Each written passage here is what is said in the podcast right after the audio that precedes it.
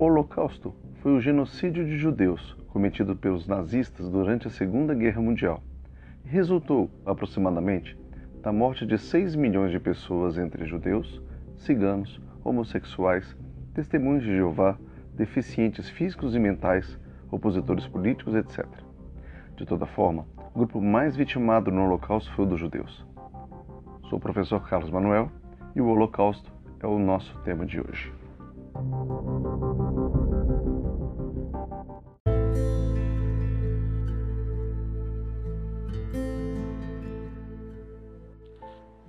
Antissemitismo nazista. O Holocausto foi o resultado final de um processo de construção do ódio de uma nação contra um grupo específico que vivia na Europa. O antissemitismo na Alemanha não surgiu com o nazismo e remonta a meados do século XIX em movimentos nacionalistas. Quando o Partido Nazista surgiu em 1920, o antissemitismo era um elemento que já fazia parte da plataforma do partido, e os historiadores acreditam que Adolf Hitler tornou-se antissemita em algum momento de sua juventude, quando ainda vivia em Viena, capital da Áustria. A presença do antissemitismo no nazismo, durante sua fundação, era perceptível no programa do partido, que afirmava que nenhum judeu poderia ser considerado cidadão alemão. O antissemitismo alemão partia do pressuposto de que a raça alemã era superior e de que os judeus eram responsáveis por todos os males da sociedade alemã. Hitler e os nazistas começaram por colocar nos judeus a culpa da derrota alemã na Primeira Guerra Mundial, por meio da teoria da punhalada nas costas. Os nazistas falavam que os judeus possuíam um plano de dominação mundial e criticavam contundentemente o liberalismo econômico e o capitalismo financeiro, pois afirmavam que ambos eram dominados pelos judeus. Quando os nazistas assumiram o poder na Alemanha em 1933, o processo de exclusão e de violência contra os judeus foi iniciado de maneira progressiva. O discurso nazista, aliado à doutrinação realizada na sociedade alemã, tornou os judeus bodes expiatórios e vítimas de perseguição intensa não só por parte do governo, mas também pelos civis. Uma das primeiras ações tomadas pelos nazistas contra os judeus foi uma lei aprovada em 7 de abril de 1933, chamada como Lei para a Restauração do Serviço Público Profissional. Essa lei proibia definitivamente os judeus de atuarem em cargos públicos. Outras leis do tipo foram aprovadas para outros ofícios, como médicos e advogados. Além das leis, os judeus eram alvos de ataques promovidos pelas tropas de assalto nazistas, as SA, e tinham suas lojas boicotadas a nível nacional. Com o passar do tempo, novas ações contra os judeus foram sendo organizadas na Alemanha. Essa perseguição forçou milhares de judeus a fugirem do país, mas muitos outros não conseguiram, pois nenhum país estava disposto a recebê-los. Na década de 1930, duas medidas tomadas por Hitler simbolizaram o reforço do antissemitismo na Alemanha: as leis de Nuremberg e a Noite dos Cristais.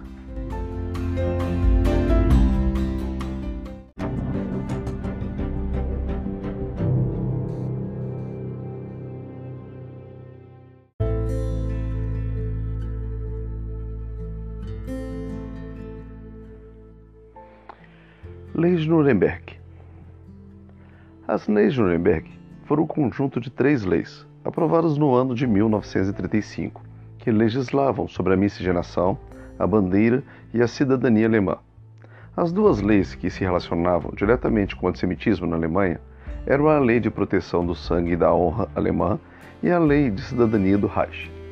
A primeira lei tratava a respeito da miscigenação, proibindo que judeus e não judeus casassem-se, além de proibir também que não judeus tivessem relações sexuais com judeus. Essa lei também falava que os judeus não poderiam ter empregadas domésticas com idade inferior a 45 anos, nem portar as cores do Reich, preto, vermelho e branco. A segunda tratava a respeito da cidadania, basicamente definindo quem era cidadão e quem não era.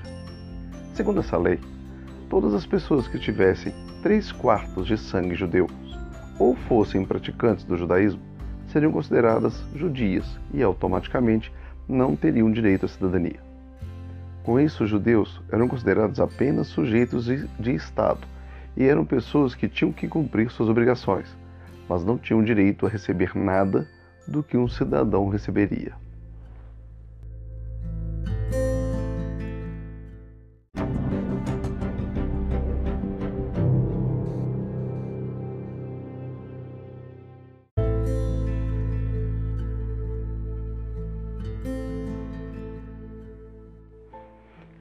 Noite dos Cristais A Noite dos Cristais foi um marco na história do antissemitismo, porque oficializou um ponto de partida para o aumento da violência contra os judeus na Alemanha.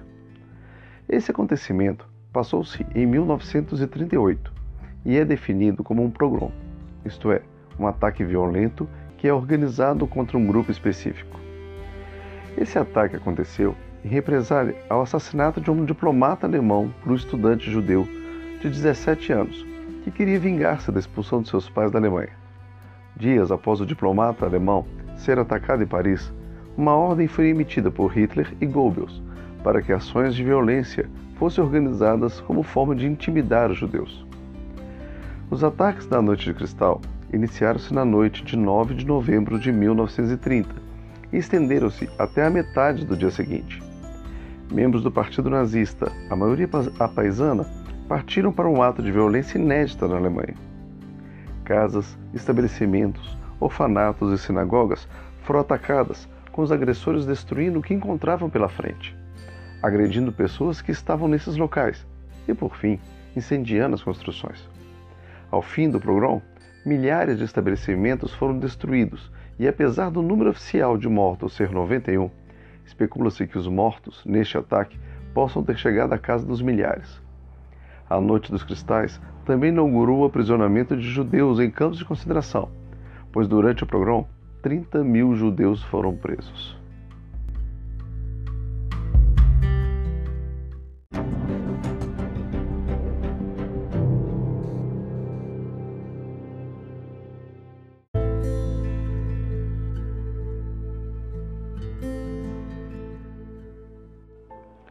Solução final. Com o início da Segunda Guerra, em 1939, a cúpula do Partido Nazista começou a discutir soluções sobre como tratar a questão judia na Europa. Como mencionado, o aprisionamento de judeus em campos de concentração foi iniciado ainda na década de 1930.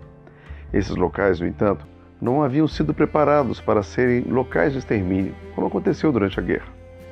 Quando a guerra começou, os judeus do leste da Europa começaram a ser agrupados em guetos, um local específico da cidade, que era cercado pelas tropas nazistas e separado especificamente para o abrigo dos judeus. Os guetos os agrupavam para que mais tarde fossem enviados para os campos de concentração e extermínio.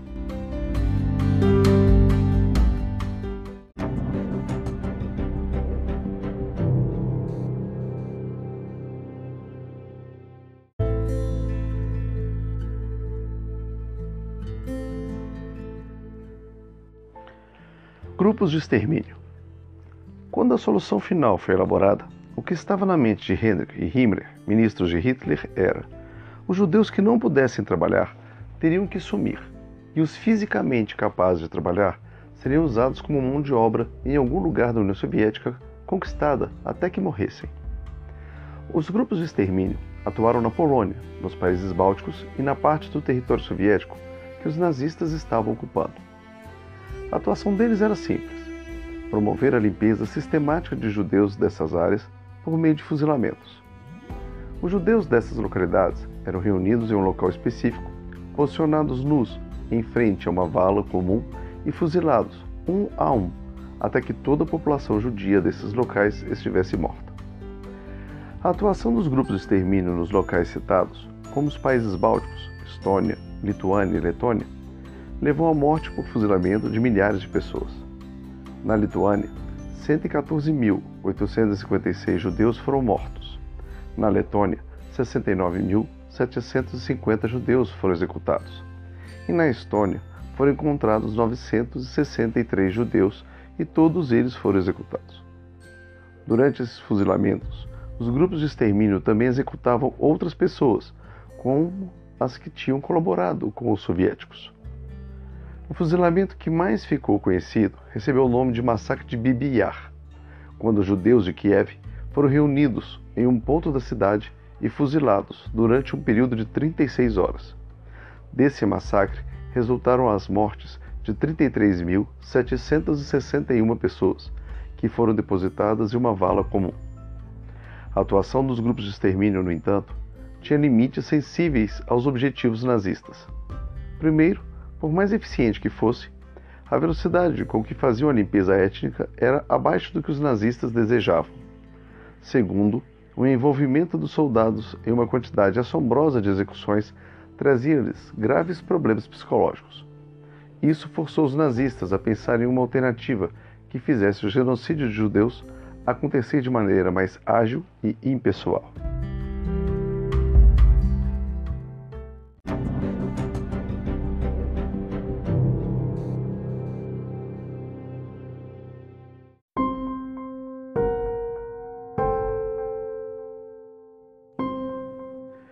Campos de concentração.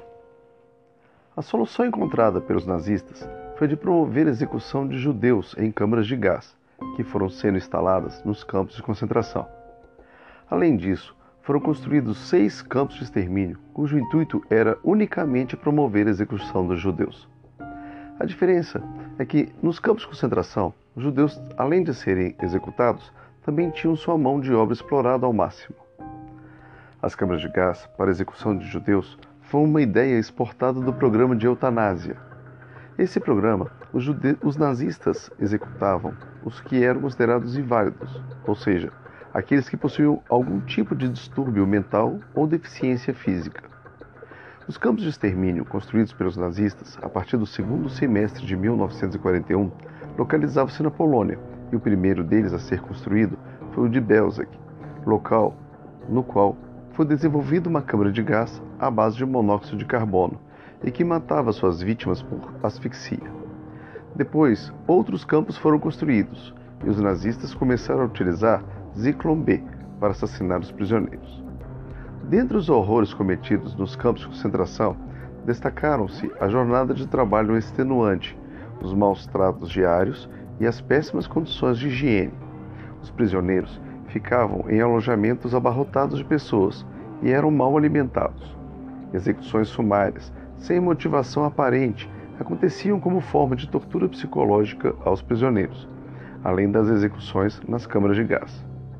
Os prisioneiros recebiam roupas insuficientes para o inverno e, na maioria das vezes, elas eram recolhidas em abril, independentemente se o frio tivesse passado ou não eles eram obrigados a suportar a enorme quantidade de percevejos e pulgas nos alojamentos. Quando adoeciam, o tratamento oferecido era sempre insuficiente. Na questão médica, também há registro de testes realizados em cobaias humanas por médicos nazistas em diversos campos de concentração. Os prisioneiros dos campos de concentração foram sendo libertados à medida que os nazistas foram perdendo a Segunda Guerra Mundial. No decorrer em que suas posições no leste europeu eram ameaçadas, os nazistas intensificaram a velocidade das execuções de judeus nas câmaras de gás, além de terem tentado ocultar os indícios do genocídio, seja com a destruição de documentos, seja com a exumação dos corpos.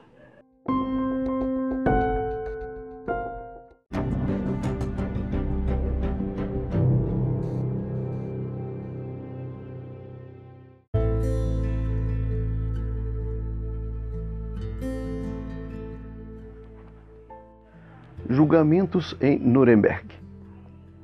Depois que os nazistas renderam-se, em maio de 1945, muitos deles e seus colaboradores, que atuaram diretamente no Holocausto, foram presos e levados a julgamento no Tribunal Militar Internacional de Nuremberg. Os julgamentos em Nuremberg estenderam-se durante nove meses e condenaram alguns nazistas à morte por enforcamento, enquanto outros receberam penas de prisão perpétua ou por certa quantidade de tempo.